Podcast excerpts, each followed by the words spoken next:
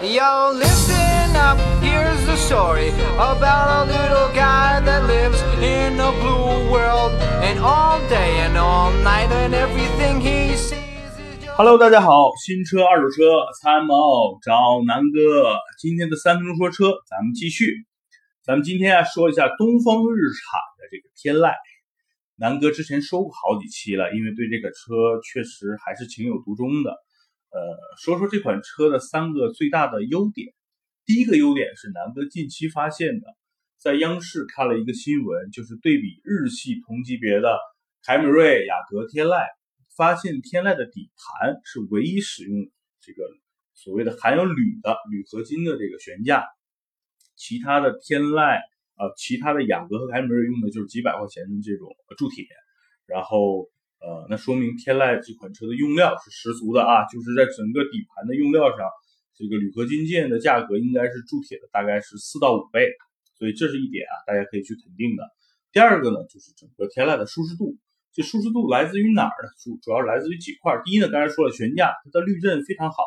整个车的悬架呢是偏舒适性，也就是稍微偏软一点的。第二个，得益于整个天籁的大沙发。就是整个天籁的座椅，无论是前排还是后排，这个舒适度，嗯，南哥如果打分的话，能够打到七到八分。还有啊，还有一点舒适度来自于哪？就是整个车的隔音，我觉得这是天籁最大的一个优势，在同级别里边，天籁的隔音性是最好的。那第三个优点，南哥之前强调过很多次了，在同样的级别车里，天籁的性价比是最高的，因为也就是目前天籁的售价。是这几款车里边相对来说最低的了。那说完天籁的这三大优点啊，咱们再说说呃天籁几块不足吧。那我觉得呃最大的不足呢，和这几款日系车，包括现在的一些德系车一样，就是大多数车主的反应都是这个漆面比较薄，稍微有一些呃剐蹭啊，或者是比如说在一些狭窄的道路。倒车，比如刮到一些花花草草啊，漆呢都会有一些这个划痕，呃，但不是说光是目前的日系车啊，包括现在的这个呃大众啊，包括比如福特的一些车，目前的漆面都是挺薄的，所以这是确实是个问题。